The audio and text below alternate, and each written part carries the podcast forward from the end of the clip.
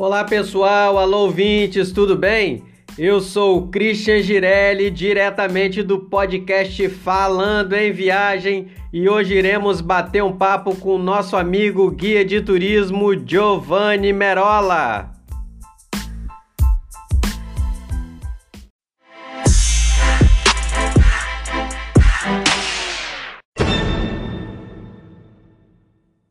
Olá, Giovanni, tudo bem? Obrigado pela participação e seja bem-vindo ao nosso podcast. Giovanni, conte aí para os nossos ouvintes o que faz um guia de turismo. Olá, boa tarde, Christian. Boa tarde a todos os ouvintes do podcast. Projeto incrível que o Christian vem realizando com um time de peso de guias de turismo do Espírito Santo. Desde já fico muito agradecido em estar participando em meio a todos esses profissionais de excelência aqui do estado. Então, relacionado à sua pergunta, o guia de turismo ele é um profissional que muitas vezes trabalha com o sonho das pessoas, né? Além de despertar um olhar diferenciado, passar diversas informações para os visitantes e até os próprios moradores moradores da cidade que venham acompanhá-lo a essência de sua cidade, não só além da história, mas sim aqueles pequenos casos, aqueles detalhes que só um guia consegue despertar o olhar de muitas pessoas. Giovanni, conte aí para os nossos ouvintes a sua experiência como guia de turismo.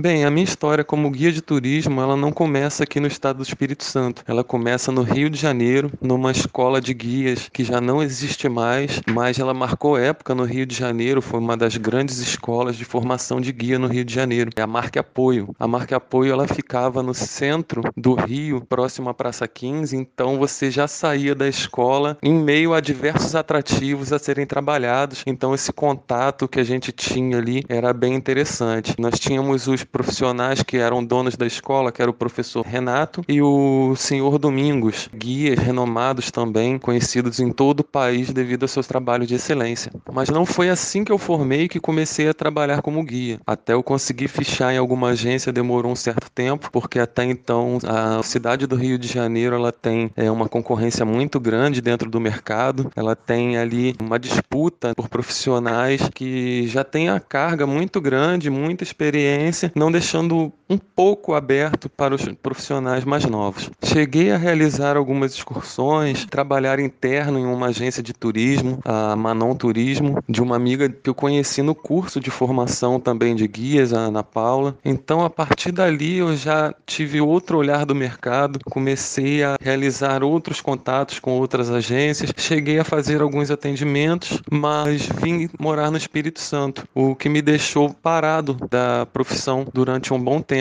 de 10 anos que eu tenho aqui no estado. Eu consegui formar em guia somente em 2014, com o Regional Espírito Santo também. Aí abrindo as portas do mercado capixaba para minha atuação. Beleza. E como se diferenciar nesse mercado tão competitivo de guia de turismo? Bem, o guia de turismo, além de sabedoria, de domínio, de conhecimento da informação, segurança da informação que ele está passando, ele também precisa ter bastante carisma e empatia, já que dependendo do segmento que você atua, os grupos eles são grandes e mistos. Então, dentro de um grupo, você tem pessoas com diversas religiões diferentes, diversas ideologias políticas, diversas formas de ver e pensar o mundo, diversas criações. Então, o guia de turismo ele tem que ter um jogo de cintura, isso dentro da empatia e do carisma, do saber lidar com vidas, opiniões e visões do mundo diferentes. É verdade. E você acredita que o turismo será diferente após esse caos da pandemia?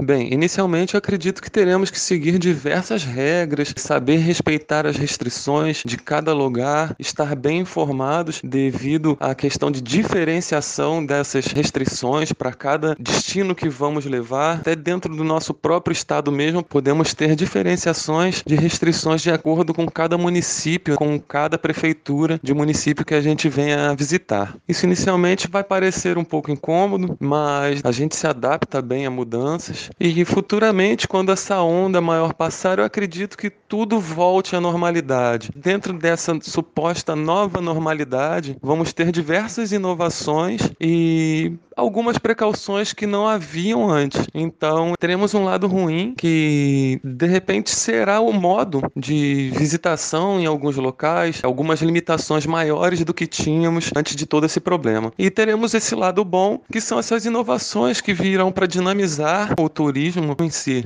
Giovanni, escolha um ponto turístico do Espírito Santo e fale um pouco sobre esse local para os nossos ouvintes. Bem, ponto turístico no Espírito Santo eu não poderia escolher outro que não fosse o Parque Estadual Paulo César Vinha. Além de ser apaixonado por toda a natureza resguardada naquela unidade de conservação, eu tenho o prazer de ter a permissão de atuar como monitor ambiental.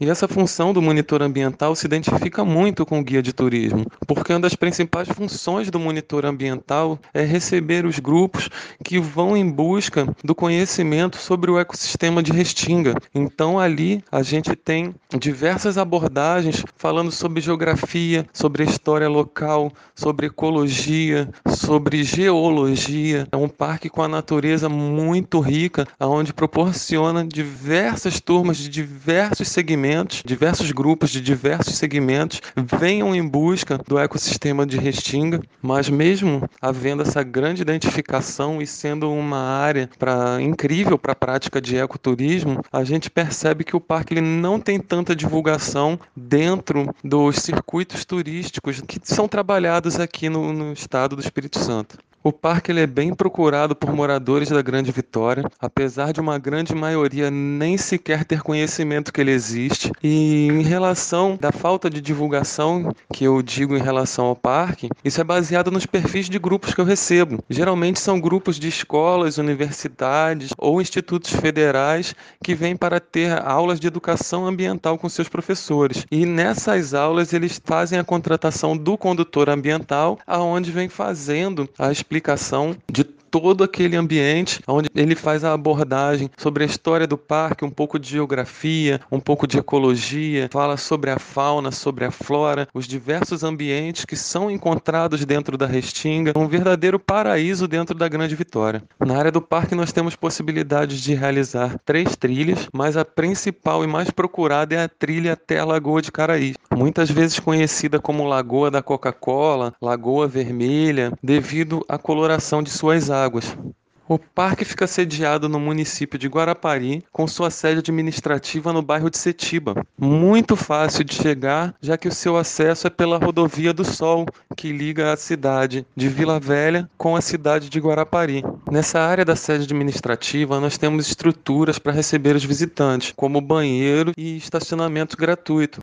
Além da trilha da Restinga, que leva os visitantes até a Lagoa de Caraís, nós temos outras duas trilhas, a trilha do Alagado e a trilha da Capivara. Essa realizada por caiaques, porém somente com passeios agendados. Nas trilhas do parque, com muita sorte, podemos observar alguns animais da região, mas não com tanta facilidade, já que a maioria dos animais locais tem o hábito noturno, ou seja, só circulam à noite e o funcionamento do parque é somente diurno. Lá nós temos uma diversidade de fauna muito grande, isso dentro de um ambiente reduzido, já que a área do parque é apenas de 1.500 hectares, ou seja, 1.500 campos de futebol. Bem, eu poderia ficar aqui falando horas sobre o Parque Paulo César Vinha. Melhor que isso, eu vou fazer um convite a todo profissional de turismo, a todo ouvinte que estiver chegando a informação do podcast, o convite para conhecer esse pedaço de natureza tão incrível, tão apaixonante que temos no coração da Grande Vitória.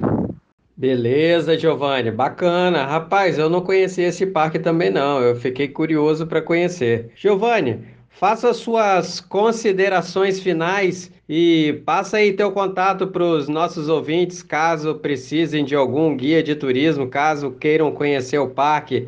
Como é que podem fazer para conhecer? Passa o teu WhatsApp, teu Instagram, passa teu contato aí para os nossos ouvintes.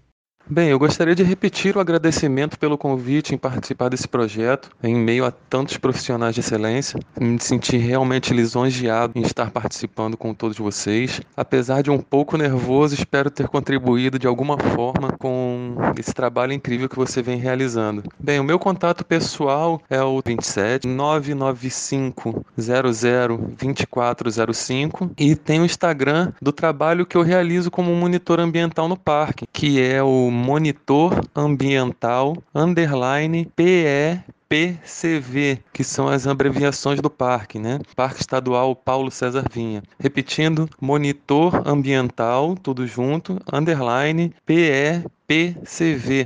Bem, finalizo por aqui, Christian, me despedindo de você e de todos os ouvintes, deixando um convite a todos. Visitem o Espírito Santo, conheçam o estado do Espírito Santo. Você que mora no estado do Espírito Santo, descubra seu estado, conheça o seu estado. Muitas vezes você pode ter um tesouro bem próximo à sua residência, bem próximo ao município que você mora, como é o Parque Estadual Paulo César Vinha, dentro da Grande Vitória. Um grande abraço a todos, fiquem com Deus e até breve em algum destino destino incrível por aí. Grande Giovanni! Agradeço pela entrevista maravilhosa e obrigado pela participação. Valeu!